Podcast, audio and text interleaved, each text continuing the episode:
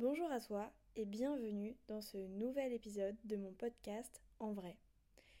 Je m'appelle Jeanne et aujourd'hui je vais parler d'un sujet qui est pour moi très sensible mais c'est aussi pour moi très important de prendre la parole aujourd'hui sur euh, ce sujet et d'en parler à cœur ouvert. Je le fais pourquoi? Je le fais parce que je pense que ça fait déjà partie de mon processus de guérison mais c'est aussi pour pouvoir, comme je disais, ouvrir la parole euh, et la discussion sur ce sujet. Parce que, par exemple, j'ai fait des recherches et j'ai été euh, vraiment, j'étais hallucinée de voir que, mais personne n'en personne n'en parle. Personne n'en parle. Pourtant, c'est quelque chose que je pensais quand même plus commun que ça. Et euh, donc aujourd'hui, je vais ramener mon histoire et je vais vous expliquer du coup euh, mon expérience. Aujourd'hui, je vais parler de phobie scolaire. Euh, donc, ça va être assez euh, sensible pour moi, mais j'ai fait en sorte de former au mieux cet épisode. Déjà là, je suis confortablement installée. T'as pas vu, mais en fait, ça fait vraiment 30 minutes que j'essaie de m'installer et tout parce que bah je sais pas, j'étais j'étais pas bien et tout. Bref, on entendait trop l'ordinateur. Mais bon, là c'est bon, je crois que je suis calée et euh, là je me sens bien pour pouvoir tourner cet épisode si spécial et si important pour moi.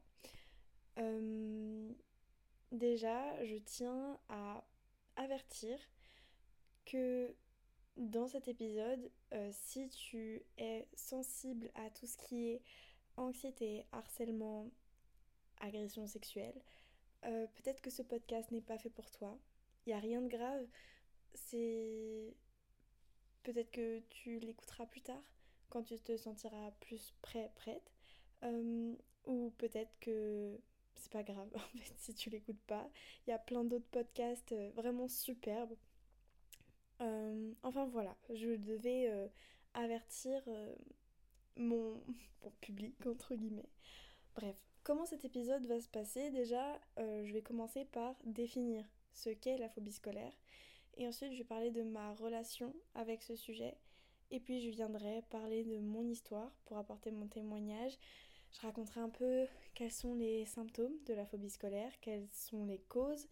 Euh, je vais essayer de déconstruire les préjugés et à la fin, j'apporterai des conseils pour et les personnes qui souffrent de phobie scolaire parce que oui, c'est une souffrance et non pas un caprice, j'y reviendrai plus tard. Et, euh, je vais aussi apporter des conseils pour l'entourage des personnes qui euh, souffrent de phobie scolaire. Euh, parce que je pense que ça pourrait être utile, que ce soit pour essayer de détecter ou essayer de mieux accompagner une personne. Enfin voilà. Je suis déjà à bout de souffle parce que je sais pas, j'arrive juste pas à respirer. Euh, avant de commencer, je tiens juste à préciser que ce n'est que mon expérience. Euh, j'essaierai d'expliquer au mieux mon point de vue. Euh, ce n'est pas forcément le point de vue de tout le monde, ni l'histoire de toutes les personnes qui ont cette phobie scolaire. voilà, je ne veux pas qu'on fasse de généralité en entendant mon podcast, chacun est différent. Donc c'est à prendre avec, des pincettes ce que je dis. Et euh, aussi, certes, je fais ce podcast parce que aujourd'hui, j'ai toujours cette phobie scolaire. Mais ce n'est pas une fatalité. J'arriverai à surmonter ça. Et euh, voilà, c'est vraiment parce que je pense que même là, je le sens déjà, ça fait partie de mon processus de guérison en fait. Donc, j'irai mieux. Mais pour l'instant, c'est dur, donc j'en parle.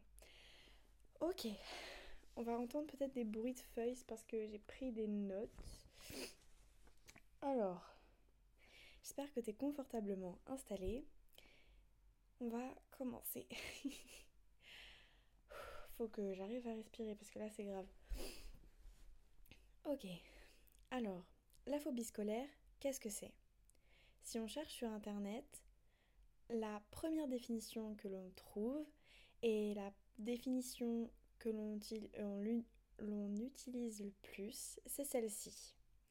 Il s'agit de jeunes qui, pour des raisons irrationnelles, refuse de se rendre en cours et résiste avec des réactions d'anxiété très vives ou d'angoisse si on les force à y aller. Avant de donner mon point de vue, je vais essayer de décortiquer cette euh, définition.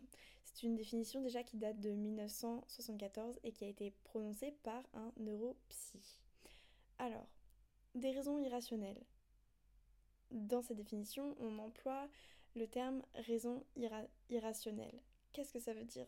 Ça veut dire que ce seraient des raisons qui sont inaccessibles à la compréhension.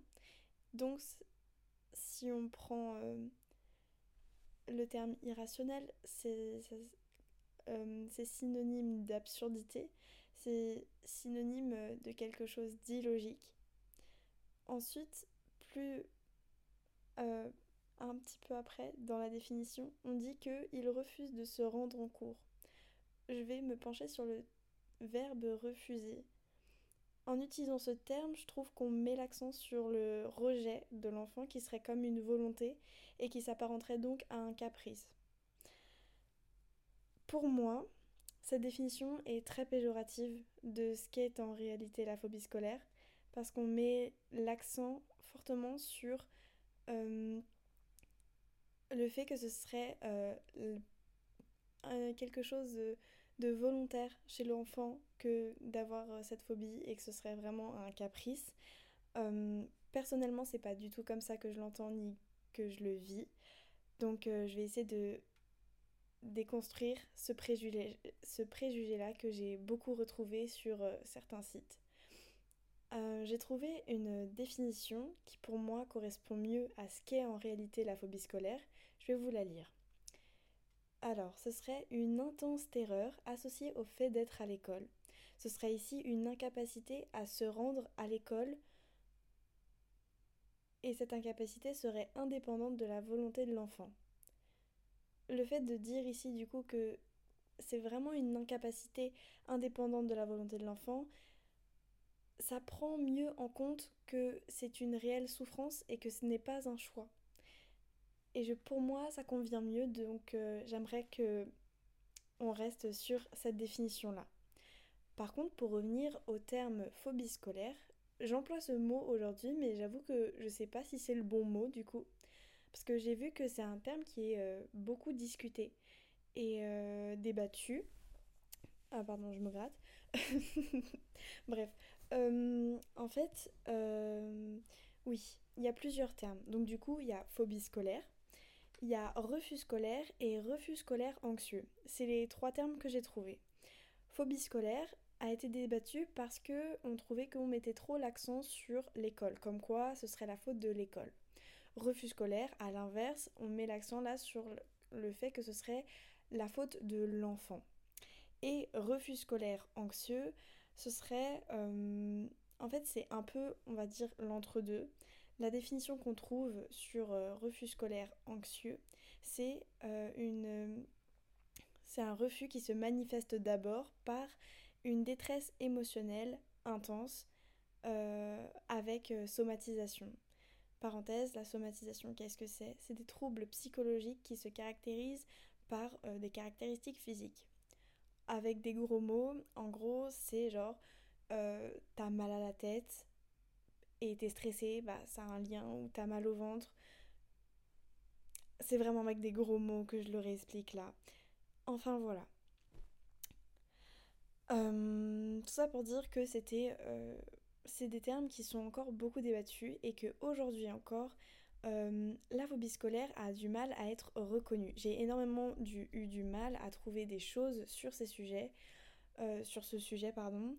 Euh, par contre, il y a beaucoup de choses qui reviennent, comme quoi, déjà, ce serait par flemme, ce serait par caprice, ce serait par désintérêt total de l'apprentissage, enfin, que blap, je refais ma phrase, ce serait un désintérêt total de l'enfant envers l'apprentissage. Ouais, on va dire que c'est mieux. Euh, et euh, ce serait aussi une volonté euh, de l'enfant parce qu'il veut rester près des parents. on peut dire aussi que c'est juste parce qu'il a envie de vacances. euh, j'ai vraiment trouvé des choses, j'étais hallucinée, je me dis mais quoi? Pardon. Pour ma part, du coup, euh, t'as sûrement dû comprendre, c'est pas du tout euh, mon cas, et pour moi, il n'est pas du tout question de ça. je vais poursuivre en parlant, je prends juste ma, ma feuille, je vais juste poursuivre en parlant de ma relation avec ce sujet. Alors, personnellement, j'ai été finalement très tôt sensibilisée euh, au sujet de la phobie scolaire. Euh, parce que dans mon entourage très proche, je nommerai personne, euh, voilà pour moi c'est une évidence, mais j'ai pu assister au développement de cette phobie. Donc je me rappelle que de mes yeux d'enfant, parce que c'était il y a quelques années quand même, je comprenais pas, mais je voyais que cette personne avait de plus en plus de mal à aller en cours, c'était euh, des, cauchemars, c'était euh, c'était vraiment très dur. Et moi de mes yeux d'enfant qui voyais ça je je comprenais pas en fait. Et après on a commencé à employer le terme phobie scolaire. Cette personne a été accompagnée. D'ailleurs euh, aujourd'hui je crois que ça va mieux. En tout cas cette personne arrive à aller en cours et je suis extrêmement fière d'elle. Et euh, j'espère que, que, tu continueras comme ça. Et, et, je te fais de gros bisous parce que je sais que t'écoutes. Enfin, bon. Euh, tout ça pour dire que j'ai très tôt été sensible à tout ça et que j'ai tout de suite... Euh, je sais ce que ça signifie en fait. Et je sais aussi quelles sont les conséquences de ces termes. du coup, je pense tout en restant humble évidemment, mais je pense pouvoir apporter un point de vue assez omniscient parce que j'ai eu la place de l'entourage et j'ai eu la place euh, de la personne concernée. Enfin, j'ai la place euh, actuellement de la personne concernée. Euh, mais, mais, mais voilà. je me suis perdue toute seule. Ah si, c'est bon. c'est bon. Du coup, pour déconstruire les préjugés que j'ai pu citer avant, pour cette personne, non, ce n'était pas pour, pour une cause de flemme, ni un caprice, ni un désintérêt. Cette personne est au contraire une personne très curieuse, je dirais même solaire, et motivée avec un esprit que je qualifierais de large qui aime apprendre et euh, sauf que cette personne a été brisée.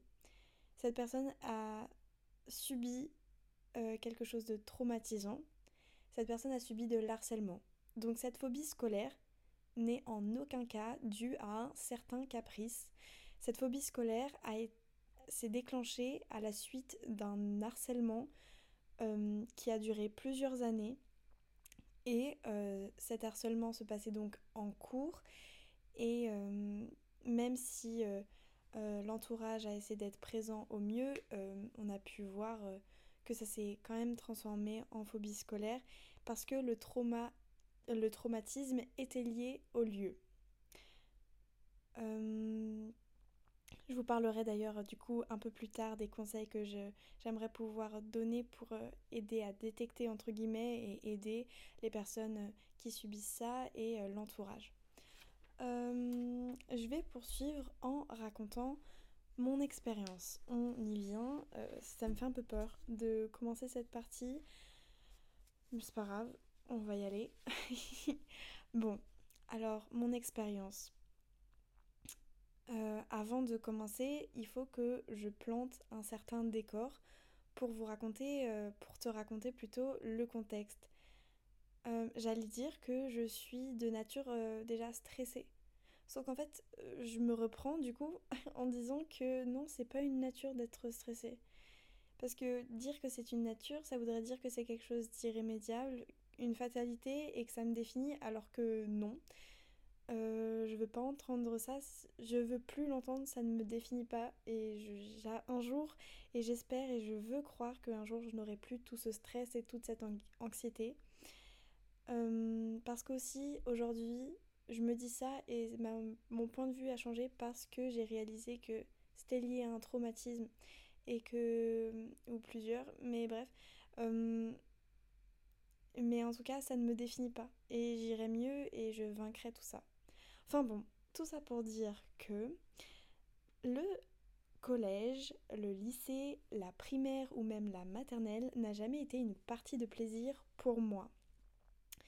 J'ai tout de suite déjà voulu euh, très tôt quelque chose de plus euh, concret. Il y avait quelque chose d'assez inconfortable et euh, pour revenir à cet inconfort, en fait, c'était vraiment une sensation ambiante.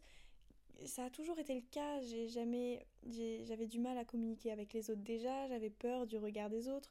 Je, je savais pas trop où était ma place dans cet environnement et je me sentais un peu contrainte, enfermée, etc. D'ailleurs, anecdote, euh, enfin, je trouve ça vraiment ridicule, mais par exemple, euh, au collège, non, non, pardon, en primaire, je stressais déjà. Donc en primaire, hein, genre j'ai 7 ans et je stresse déjà pour, euh, pour le brevet que je passe fin collège alors que j'y étais même pas. Mais c'est pas je stresse, oh, j'y pense une fois, je stresse. Non, c'était des cauchemars et tout. Enfin, enfin voilà. Pour continuer, euh, je vais parler du coup, j'ai fait beaucoup de cauchemars.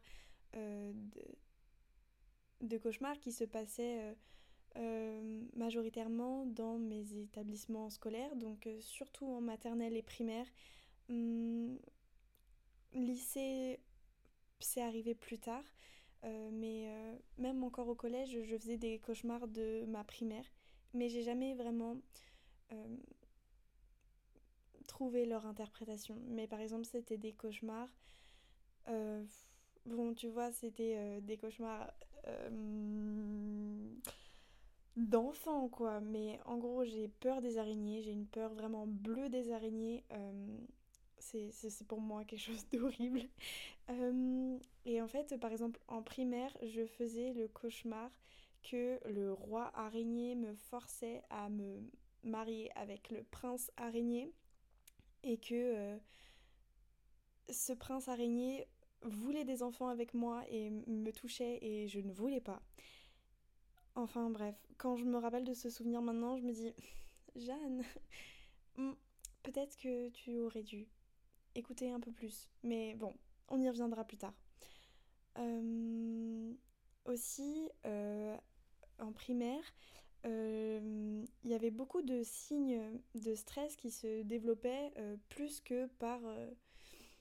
par comment... Je sais pas comment expliquer ça, mais... Enfin, en gros, c'était vraiment des, des, signaux, par exemple. J'avais beaucoup d'eczéma sur le bras. Et D'ailleurs, ça m'avait fait tellement peur. Je, croyais que j'allais garder ça à vie et ça me faisait. J'étais pas du tout à l'aise avec ça et. D'ailleurs, j'ai jamais été du coup à cause de ça très à l'aise avec mes bras parce que je pensais que. Je sais pas, on allait mal me regarder. Enfin bref, c'est un autre sujet, vraiment, un autre sujet. Euh, j'avais beaucoup de maux de ventre et. Euh, et je sais pas, c'était dur. Euh, enfin, c'était des mots de vente qui me tordaient. Ça, ça me tordait vraiment. Et puis aussi, toujours du coup fait des cauchemars et eu des problèmes à m'endormir. Donc on va dire que ce stress a toujours été plus ou moins présent dans le milieu scolaire pour moi. Mais pour l'instant, ça n'était pas du tout de la phobie scolaire, c'était ou alors je sais pas ce que c'était mais en tout cas ça allait je le on va dire que je l'affrontais quand même parce que aussi je pense que je voulais pas non plus en fait j'ai ce truc là de quand je vais pas bien bon surtout avant parce que maintenant j'arrête de faire l'autruche mais j'ai toujours ce mécanisme de défense de hum, c'est mieux le déni hum, c'est mieux de mettre les grosses lunettes roses pour faire genre tout va bien et parce que c'est plus simple, sauf qu'au final ça revient après. Et aujourd'hui par exemple je suis arrivée à une étape de ma vie où je ne veux plus de ça. Je veux m'attaquer aux problèmes et je veux aller mieux pour de vrai. Je veux me battre et je veux euh, un jour pouvoir me relever et me dire ok j'ai vécu tout ça, c'est derrière moi maintenant, j'avance et ça va aller. Enfin bref, pour l'instant je suis en route on va dire un pas après l'autre. Euh, bon. Euh, du coup, j'y viens, et plus j'y viens, plus ma main tremble. C'est assez bizarre. Bon, c'est le, stress. Bon, bref, c'est pas grave. Alors, pour ma part, je pense que cette phobie scolaire s'est déclenchée à l'issue d'une prise de conscience qui s'est faite en trois étapes. La première étape, ça a été 2020, le confinement. Euh, cette étape, je dirais que, en fait, tout cet enfermement, parce que bah, tout le monde était du coup euh, contraint à rester chez soi, euh, bah, en fait, je sais pas, mais il m'a fait déjà énormément peur, mais aussi, j'ai toujours été quelqu'un qui réfléchissait beaucoup sur soi-même, mais en fait, le fait d'être comme ça enfermé, j'ai trop réfléchi. J'ai trop réfléchi et par exemple, euh, je sais pas, mais je traînais beaucoup sur les réseaux et je voyais euh, des vidéos où, euh, où je voyais des témoignages de, de femmes majoritairement qui, qui parlaient de, de ce qu'elles avaient pu subir comme violence, surtout sexuelle. Et j'ai toujours, du coup, en regardant ces vidéos, en fait, c'est à ce moment-là où je me suis dit, hmm, je sais pas pourquoi, mais je, m'en sens proche en fait. Et en fait, d'avoir ce truc-là, ok, c'est bon, je, tremble, mais c'est pas grave, je vais continuer. Euh, d'avoir ce truc-là, euh, je me suis dit, oula, ok, je crois que je suis en train de déterrer un truc que je ne veux pas encore déterrer. Donc je suis rentrée dans quelque chose que je connais bien, le déni. Encore une fois, on en remet une couche et on fait l'autruche. Euh, donc ça c'est... Voilà. Pardon, beaucoup trop de voilà, je vais essayer de me concentrer. Euh, c'est l'émotion, mais bon. Euh, ma position est trop drôle, je suis vraiment allongée sur le lit et je tiens super fort la couette, genre ça va me secourir. Enfin, je sais pas, je suis pas très à l'aise, mais ça me fait du bien, je le sens aussi. Je respire. À l'issue de ce confinement, j'ai euh, fait des prises de sang. Ma première parce que, euh, bah, en fait, avec le confinement, de ne pas bouger, etc. Et en fait, je, vraiment, mon état pendant le confinement, personnellement, je l'ai pas du tout bien vécu. J'étais toute la journée dans le noir, enfermée dans ma chambre. Euh, j'étais rentrée dans une boucle un peu infernale et c'était un moment douloureux. Mais bon, tout ça pour dire que ma santé s'était dégradée et euh, on a commencé à détecter euh, mes premières carences en fer. Euh, voilà, reste, j'arrête là pour la première étape de cette prise de conscience. Maintenant, la deuxième étape de la prise de conscience, je dirais que ce serait février 2022. Donc deux ans plus tard, deux ans de déni plus tard. Il y a eu une deuxième partie de prise de conscience du coup, où en fait j'ai réalisé que... Hmm, mais attends, je crois que ça va pas si bien que ça. Je crois que peut-être que je devrais faire attention à moi et commencer à me prendre en main. Et parce que là, j'ai besoin d'aide. Je crois que j'ai. Moi aussi, je vais pas bien en fait. C'est ce que je me suis dit. Mais je vais pas bien du coup mentalement mais aussi physiquement. J'ai réalisé ça pendant des vacances au ski où en fait euh, j'arrivais pas en fait. je mettais juste mes skis et j'avais la tête qui tournait mais c'était dur. Mais il y avait toujours ce, ce quelque chose de... C'est dur mais c'est c'est quand même dur aussi à accepter de se dire ok je suis malade parce que du coup plusieurs prises de sang ont suivi et euh, c'était vraiment des carences qui ne, qui ne cessaient de s'aggraver au final. Euh, et euh, je me disais vraiment, j'ai besoin d'aide parce que j'ai fait un malaise dans le bus quelques, quelques semaines après. heureusement, j'avais un ami qui, qui, qui, a pu m'aider à ce moment-là. c'est du coup, en fait, une espèce de. Déjà que j'ai pas beaucoup de confiance en moi même si c'est un travail quotidien, enfin, c'est pas le sujet. Mais euh, du coup, il y a un manque de confiance en son propre corps qui se crée et quelque chose de incontrôlable. Et c'est dur parce que tu te dis euh, à tout moment, il peut me lâcher. Et, euh, ça crée une insécurité énorme en fait. Voilà, donc ça c'était le début, enfin de la, deuxième phase plutôt. À cette même époque, j'ai commencé à essayer de me prendre plus en main. Je suis allée voir euh, une euh, première psy que j'ai pas du tout appréciée. J'ai après trouvé euh, une personne qui m'aidait avec des fleurs de bac. Ça, ça m'a beaucoup aidé.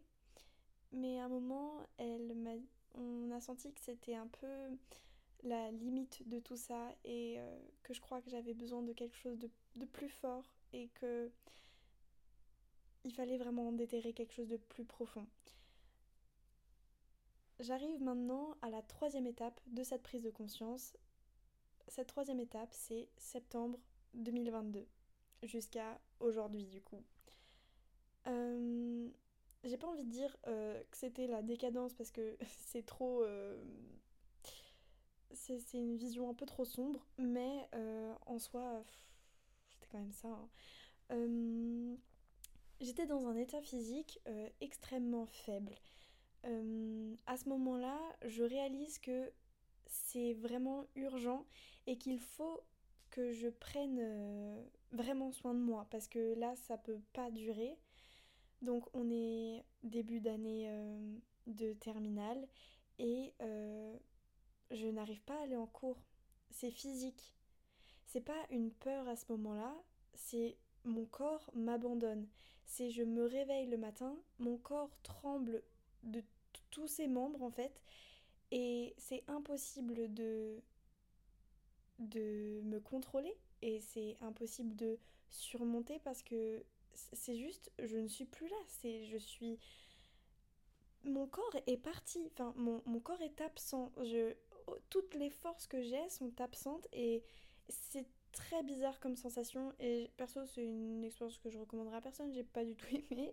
Mais, euh, mais voilà, mais en tout cas je commence à prendre vraiment très au sérieux mes médicaments donc euh, mes compléments alimentaires pour euh, régler mes carences. Sauf que je fais une prise de sang une autre pour vérifier. Et on se rend compte que mes carences se sont aggravées au point que ce soit maintenant de l'anémie. Euh, en gros, pour dire avec des gros mots toujours, euh, j'ai rien dans mon corps quoi.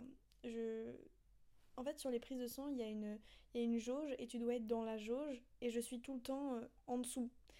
Mais vraiment en dessous de beaucoup, beaucoup. Et bon, là, on se dit, hum, Jeanne, fais attention. Sauf qu'en en fait, en même temps que ça, j'ai le Covid long voilà, donc j'avais eu le Covid quelques mois avant, sauf que j'ai encore euh, euh, des restes. Et en même temps, j'ai la mononucléose qui fatigue énormément. Donc, le résultat de tout ça, c'est juste que je suis dans un état d'épuisement, mais monstre. Et du coup, je suis faible physiquement, mais ça me rend faible mentalement. Et du coup, bah, moi qui déjà euh, a une. Du coup, pas une nature, mais j'ai tendance à stresser beaucoup.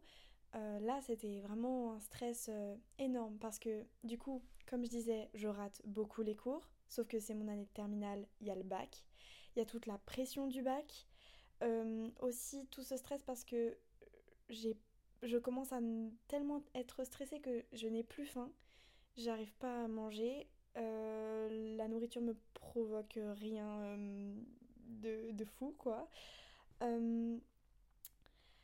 Euh, j'ai peur de prendre les, transports, euh, j'ai une peur constante que mon corps me lâche et j'ai une culpabilité euh, monstre qui, qui, qui, m'envahit en fait parce que je me sens terriblement mal, parce que j'ai la sensation d'abandonner une, une amie qui est pour moi très importante en cours parce qu'on est dans la même classe et du coup le fait que je ne sois pas là, elle, se retrouve entre guillemets toute seule. Et euh, c'était très très dur parce que je me suis dit euh, non, la fin je me sentais mal sauf que c'était physique, je, je pouvais pas. Et c'était très dur parce que quand on me demandait vraiment comment ça allait, j'arrivais pas à expliquer à quel point ça allait pas parce que j'avais pas envie non plus qu'on me qu'on ait de la pitié pour moi, j'avais pas envie de, de d'inquiéter euh, vraiment beaucoup les gens, mais j'étais obligée de dire quand même, euh, parce que je pouvais pas mentir, même ça se voyait quoi. Et euh, enfin, ça se voyait, oui et non. Ça se voyait quand on me connaissait, mais une personne d'ailleurs lambda qui ne me connaît pas ne pouvait pas le voir. Et d'ailleurs, ça c'était quelque chose de très dur parce que je me sentais pas légitime de tout ça parce que je me disais, mais d'extérieur ça se voit pas donc c'est difficile que les gens se rendent compte de l'état de fatigue euh, et émotionnel et physique que j'ai à l'intérieur de moi. Mais c'est trop. Et en fait, c'est à ce moment-là que ma phobie scolaire s'est déclenchée. Parce que euh, plus... En fait, les cours étaient de plus en plus lourds. Une journée de cours, c'était tellement d'épreuves à surmonter pour moi. Juste les escaliers à monter, euh, les transports en commun, euh, de faire des journées euh, de 8h, 16h, 17h, 18h, je sais pas.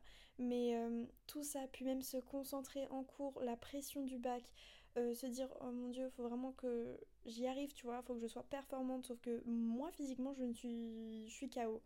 Et de me rendre compte aussi que bah je commence à voir le décalage entre moi et les autres et J'essaie de pas me comparer, mais c'est dur. Et euh, là, la phobie euh, se déclenche. Avec du recul, je me rends compte que c'est là que tout a commencé. Et, euh, et je me rends compte que c'est plus possible en fait. Je prends une nouvelle feuille. Je. Oh, je suis un peu fatiguée. Mais bon. Alors. à la suite de tout ça, du coup. j'ai donc en gros, je suis suivie à ce moment-là, donc euh, on va dire euh, octobre, je suis suivie euh, mensuellement par mon médecin généraliste.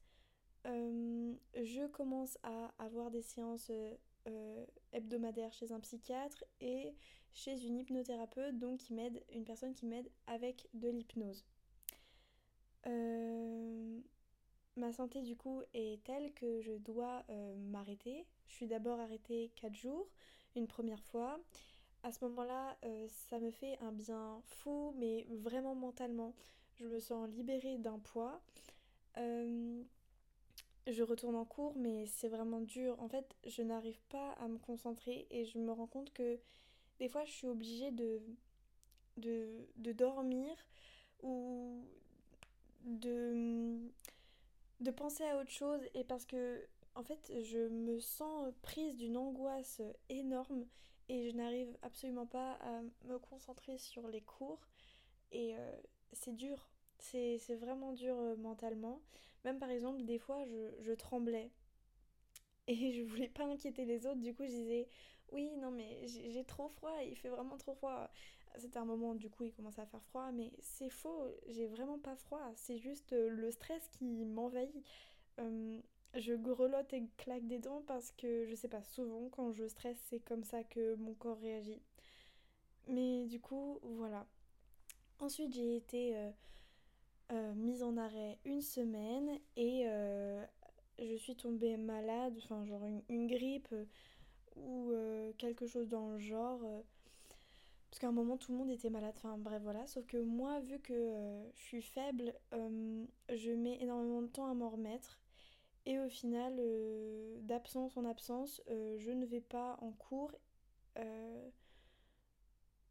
jusqu'aux vacances de Noël. Donc, arrivé les vacances de Noël, je me rends compte que là, ça va être très très dur la reprise parce qu'au final, arrêt maladie ou pas, j'ai au final presque raté tout le mois de décembre, etc. Et que hum, c'est très dur en fait. Je... Ça me stresse, ça me prend le ventre je commence à faire des réelles crises d'angoisse, même si j'en faisais depuis longtemps, mais des réelles crises d'angoisse par rapport au cours, c'est ça que je voulais dire. Arrivé euh, la rentrée de janvier et je me dis, je voulais démarrer la nouvelle année avec plein de bonnes attentions et euh, intentions et euh, y arriver, etc. Sauf que je crois que ça va être plus compliqué que prévu.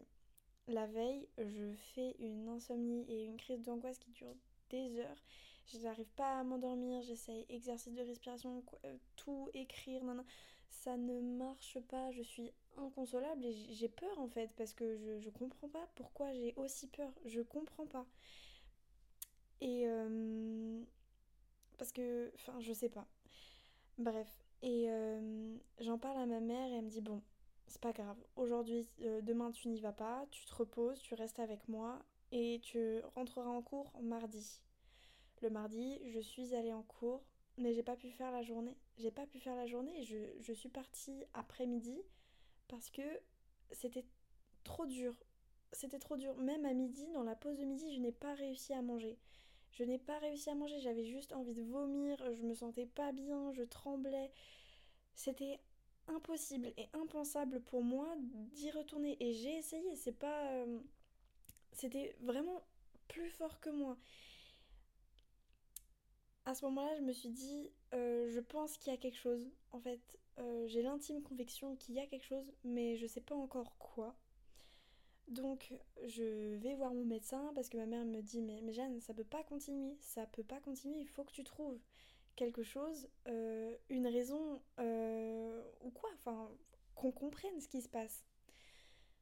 Donc c'est dur parce que je me sens ni légitime de tout ça et je sais que mon entourage s'inquiète et, je, culpabilise beaucoup. Et j'essaie de comprendre mais je comprends pas tout, même pas grand chose à ce moment-là.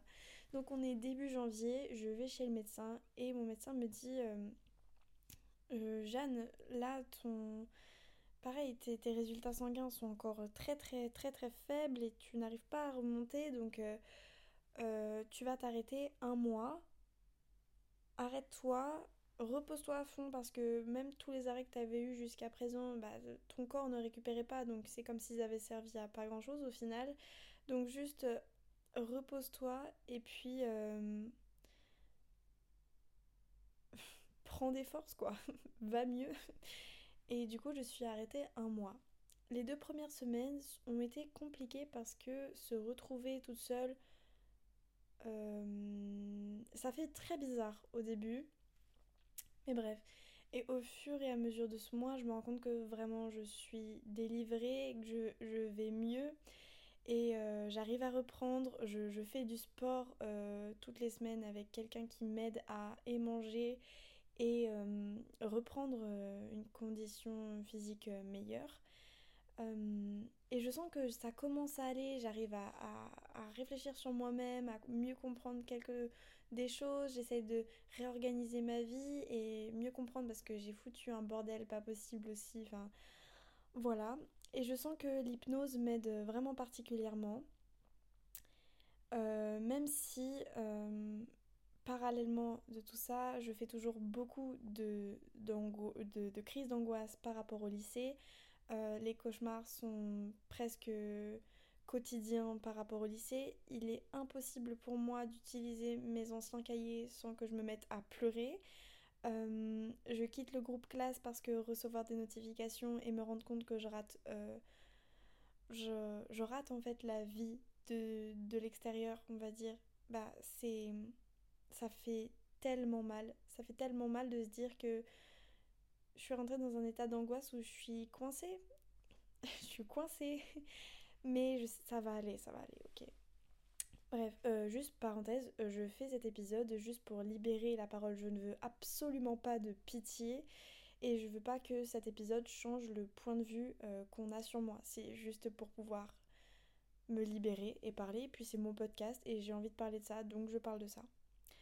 Bref, donc jusqu'ici, je me sens toujours pas légitime d'employer le terme phobie scolaire. C'est fou parce que j'arrive pas à l'employer. Et c'est jusqu'à un moment, une conversation où je parlais avec une amie et elle me dit Mais Jeanne, du coup, tu fais de la phobie scolaire? Et je fais Ah ouais Ah ouais, ouais, c'est vrai. Mais je, je sais pas pourquoi, je me sentais pas légitime. Donc, il y a eu toute cette phase d'acceptation où maintenant euh, j'emploie le terme phobie scolaire. Et du coup, j'accepte. Donc, j'arrête le déni cette acceptation a mené à une révélation. Cette révélation, c'est euh, un flash que j'ai eu pendant une séance d'hypnose. Donc une séance d'hypnose déjà, déjà ça se euh, compose déjà de... Au début tu parles, en tout cas pour moi c'est comme ça, tu, parles, et puis après, euh, quand tu te sens prête, bah tu fermes les yeux et tu te laisses guider par la voix et tu rentres dans un état hypnotique. Euh, j'y viens, j'y viens, mais ça me fait peur de, dire les termes. Bon, euh, euh, petite parenthèse, si tu es trop sensible aux questions d'agression sexuelle, tu peux arrêter le podcast. J'avertis parce que j'ai peur de blesser quelqu'un. Enfin bon, j'y viens, j'y viens, j'y viens. Euh, donc j'ai un flash où je me vois, moi, en maternelle, et je me vois une autre fois en primaire, où des enfants de mon âge, des garçons, dont je ne revois pas le visage, donc ça prend un peu l'apparence de, de tous les hommes. Mais je veux pas faire de généralité. Je sais que tous les hommes ne sont pas comme ça. Mais bref, c'est la vision que j'ai. Euh, me forçait, euh, en maternelle c'était régulier, et euh, en primaire c'est arrivé une fois dans mes souvenirs, à me toucher et me dans, contre un mur, contre le toboggan, pour pouvoir me toucher. Et je me rappelle maintenant que j'essaye d'accepter ce qui s'est passé j'avais vraiment cette peur tout le temps, surtout par exemple en maternelle vu que c'était fréquent, euh, d'aller d'aller en cours, enfin d'aller à l'école quoi. J'avais peur et j'avais peur de ces garçons et je ne revois pas leur visage et c'est terrifiant de me dire putain je sais plus qui sont ces mecs, je sais plus. Et non ce n'est pas euh, euh, juste des enfants qui s'amusent et qui découvrent leur corps, euh, etc. Non, non, non. J'avais peur, je pleurais et je ne voulais pas. Et c'était vraiment intentionnel. C'était intentionnel. Et par exemple, pour revenir sur la foi de primaire, je me rappelle très très bien que à ce moment-là, il y avait un public. Les gens rigolaient autour. Les gens rigolaient, mais si j'emploie les termes, on, on m'a devant des gens et les gens rigolaient. Et c'était terrifiant parce que même personne n'en a reparlé, personne n'avait conscience et, et c'est dur. C'est dur d'accepter ça, surtout que j'ai plein de questions. Je me dis, mais alors, euh, pourquoi moi? Pourquoi tout court? Euh, T'es qui? C'est horrible, c'est horrible. J'en rigole parce que c'est nerveux surtout, mais, euh, mais voilà. c'est dur, mais j'essaye de commencer ce processus d'acceptation, notamment par ce podcast. Euh, mais, mais d'un côté, ça me rassure, entre gros guillemets, hein. euh, parce que du coup, je comprends mieux tous ces cauchemars que je faisais en primaire, euh, maternelle, etc. Avec, par exemple, le, roi araignée, le prince araignée, là, qui me, me forçait et me touchait. Enfin, tu vois, ça, ça, ça a plus de sens comme ça. Euh, même par exemple, j'ai pu discuter euh, récemment avec mon médecin et elle m'a dit que euh, l'eczéma, les règles douloureuses et les infections urinaires que j'ai beaucoup eu petite et les règles, bah, j'en suis toujours touchée logique, enfin, enfin non, pas logique, mais, mais bref, j'ai des règles extrêmement douloureuses et je suis obligée de prendre la pilule pour que pour qu'elle soit supportable, euh, et ben, mon médecin m'a dit que c'était souvent des symptômes qui pouvaient... Euh, c'était très fréquent que les personnes qui avaient euh, subi des agressions sexuelles aient ces symptômes-là après. Donc ça explique beaucoup de choses. je... Mais c'est dur, c'est dur. Waouh euh, parce que aussi il y a des questions où j'aurai jamais de réponse. Le pourquoi je le saurai jamais, mais en même temps, euh, c'est vrai, n'importe quelle réponse ne serait pas entendable, justifiable ni excusable. Enfin bon, je vais pas m'éterniser sur euh, ces souvenirs parce que c'est pas le sujet premier de ce podcast. En tout cas, la, ce qui s'est passé en, en gros, c'est je je crois ne pas me tromper si je dis euh, amnésie traumatique. Donc en gros c'est un mécanisme de défense qui se déclenche euh, en, réaction à un choc euh, traumatique Et donc ce, cette amnésie peut être totale ou partielle. Moi j'avais... bah du coup c'est ce que je disais, j'ai eu... Ça s'est plutôt déplacé en trois étapes pour moi de cette, toute cette prise de conscience. mais voilà. Encore une fois, c'est mon histoire, ce n'est pas celle de tout le monde. Et voilà, merci de m'écouter aussi. bon, pour revenir au sujet de base et pour revenir aux préjugés, non, cette phobie scolaire que j'ai n'est pas un caprice, n'est pas par flemme, ni par euh, désintérêt pour l'école, l'apprentissage, euh, ni par rébellion ou quoi que ce soit. Cette phobie est due à une aversion pour un lieu en raison d'un traumatisme. Même si je l'ai longuement oublié pendant longtemps plutôt. Le fait qu'il revienne, sur, revienne et face sur face, je... c'est pour ça en fait. Et même par contre de, de le comprendre, ça veut pas pour autant dire que là actuellement je me sens capable d'aller au lycée. Par exemple, demain, c'est le bac et je n'irai pas j'ai euh, tous les justificatifs médicaux qu'il faut. Mes absences, etc. sont justifiées médicalement. J'ai beaucoup de chance euh, d'être euh, aidée là-dessus. Mais bref, mais d'ailleurs c'était un peu pour ça aussi que je voulais faire ce podcast pour cette semaine. Parce que je sais qu'on va peut-être me demander, parce que pas tout le monde est au courant. alors Jeanne, le bac, ah, ah je l'ai pas, je l'ai pas passé. Mais du coup, sûrement que si la conversation est dure pour moi, ce sera plus facile de tiens, va écouter mon podcast. Bref. Enfin, euh, voilà. Et du coup, je disais, ce n'est pas non plus par euh, désintérêt, parce qu'au contraire, je suis une personne euh, très curieuse et qui a envie d'apprendre plein de choses. Donc non, j'aurais vraiment beaucoup, beaucoup aimé être en cours, parce que le quotidien est dur. Je vais parler du coup du quotidien euh, pour une personne euh, qui fait de la phobie scolaire, mais surtout du mien, parce que c'est de moi que je parle du coup. On va pas faire euh, des généralités, je, je connais pas la vie des autres, etc. Mais bon. Alors pour moi, le quotidien, c'est déjà. Du coup, c'est pas des vacances. contrairement à ce qu'on pourrait penser euh, c'est pas du tout des vacances, c'est vraiment euh, très fatigant et euh, émotionnellement parce que je dois accepter plein de choses, parce que c'est un... j'ai plein de rendez-vous médicaux où du coup je travaille sur moi-même énormément, donc c'est lourd, mais je sais que ça va payer. C'est dur aussi parce que je suis confrontée à cette solitude et cette solitude j'ai envie d'en parler parce que euh,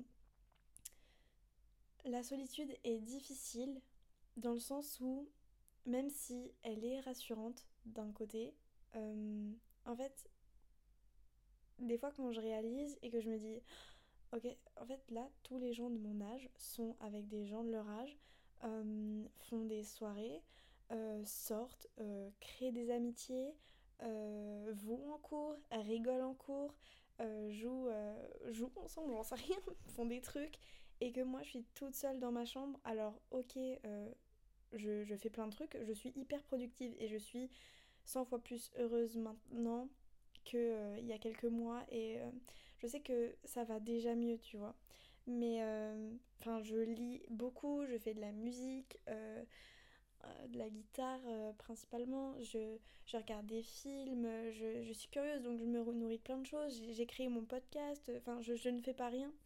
Mais, euh, mais c'est dur de se dire, ok, enfin c'est dur de pas se comparer par rapport à la entre guillemets majorité, parce que je, je sors du cadre en fait en n'allant pas en cours, en ne passant pas mon bac cette année et en n'ayant même pas la certitude de le passer. Euh, je sais pas comment je le passer, ne me posez pas de questions, ça j'en ai aucune idée. On a dit avec mon médecin, on se laisse le temps, on verra plus tard.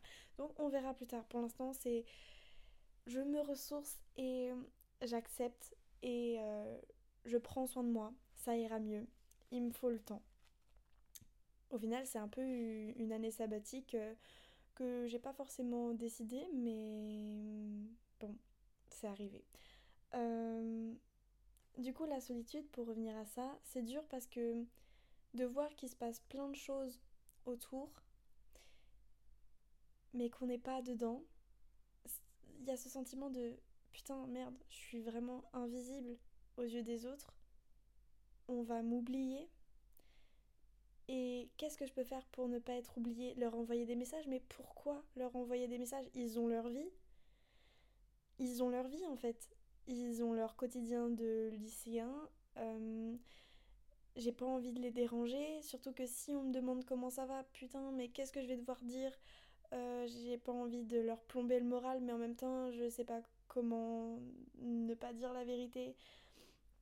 C'est très difficile parce que du coup, je me rends compte qu'il y a un gros écart qui se creuse entre moi et les autres, dû, dû à l'anxiété sociale, mais aussi à, du coup, à ce que je peux dire ou non. Euh, parce que j'ai pas envie de déranger.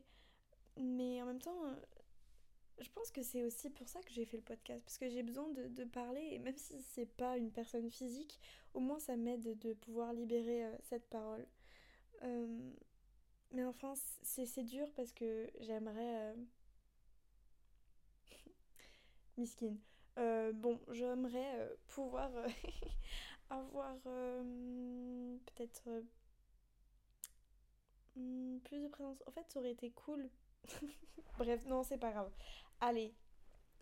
Euh, du coup, euh, je sais plus qu'est-ce que je disais. Oui, j'ai plein de projets, etc. Donc euh, c'est super, notamment du coup ce podcast, parce que sans tout ça, je l'aurais pas créé. Donc on essaie de voir le côté positif et de se dire, bah c'est génial, ça me donne du temps et l'opportunité de faire ça.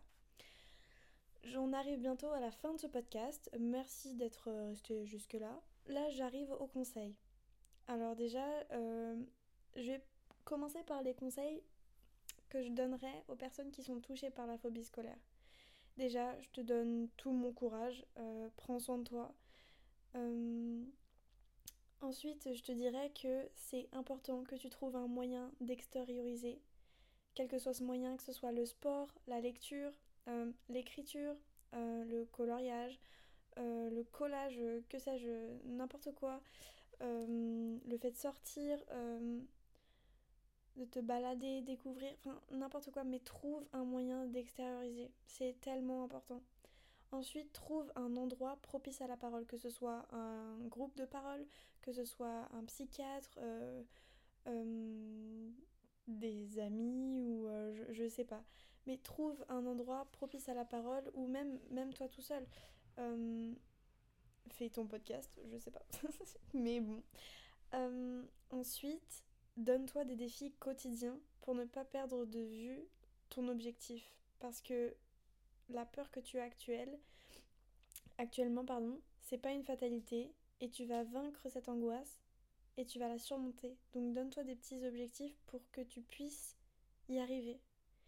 Et comme ça, ça te motivera, tu verras, waouh, j'ai déjà fait des avancées aujourd'hui et tout, c'est trop bien. Et surtout, ne te renferme pas sur euh, toi-même, parce que c'est trop dommage.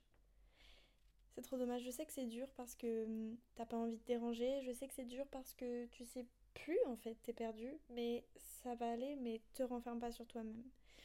Ensuite, euh, un conseil pour l'entourage, je dirais que c'est très important. Euh, la parole principalement. Alors déjà, je vais plutôt me pencher d'abord sur comment détecter. Il euh, n'y a pas de recette magique. Chacun est différent, chacun le gère différemment. Peut-être que ce sera plus visible chez certains, peut-être que ce sera moins visible chez d'autres. Mais je pense qu'il faut être attentif, il faut être ouvert d'esprit, euh, il faut prendre le recul pour pouvoir démêler la situation et voir de quoi il s'agit réellement. Et ouvrir une discussion pour pouvoir parler et euh, mieux comprendre la personne qui est touchée. Pour pouvoir aider une personne concernée, euh, donc là je parle à l'entourage toujours, je pense qu'il faut être présent pour la personne. Être présent euh, par des paroles rassurantes, mais aussi par peut-être... Enfin, le physique, ne serait-ce que ça, c'est hyper important. Je pense aussi qu'il faut favoriser des sujets autres que les cours ou que l'établissement en lui-même. Parce que même si euh, peut-être que ça n'a pas une visée euh, peut-être négative, mais enfin une visée méchante. Waouh, qu'est-ce que je raconte? Bref, peut-être que c'est pas méchant, mais ça renverra chez la personne qui a cette phobie tout de suite à la phobie en elle-même et ça fait très mal. on sait déjà qu'on rate tout.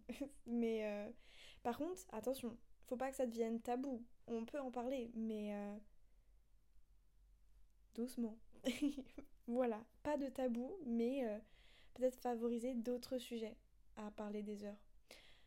Euh, juste parenthèse, je, je visais personne, hein, vraiment, pour de vrai, parce que j'ai peur qu'après les gens me reprochent en mode euh, je suis désolée. Non, non, non, c'est pas du tout. Euh, voilà, c'est juste je réfléchissais à comment aider. Voilà, bref, je me justifie avant de recevoir des trucs, mais bon. ensuite, je pense aussi qu'il ne faut pas imposer une conversation par rapport à ce sujet-là, parce qu'il est évident que les conversations sont méga importantes, mais il est vraiment primordial de ne pas les imposer, mais de les suggérer, d'ouvrir la parole sans jugement, dans la bienveillance et dans le respect, mais de suggérer cette conversation. Parce que peut-être que la personne n'osera pas à chaque fois venir. Parce que je pense, je pense que pour euh, pouvoir aider, il faut parler. Pour pouvoir euh, aller mieux, il faut parler. Donc la parole, c'est vraiment la base, je pense. en tout cas, c'est mon avis. Et je pense que une conversation ne suffira pas. Je pense que c'est de plusieurs conversations, mais peut-être que chaque moment ne sera pas forcément le bon, donc peut-être suggérer, voilà. Ce seraient mes conseils.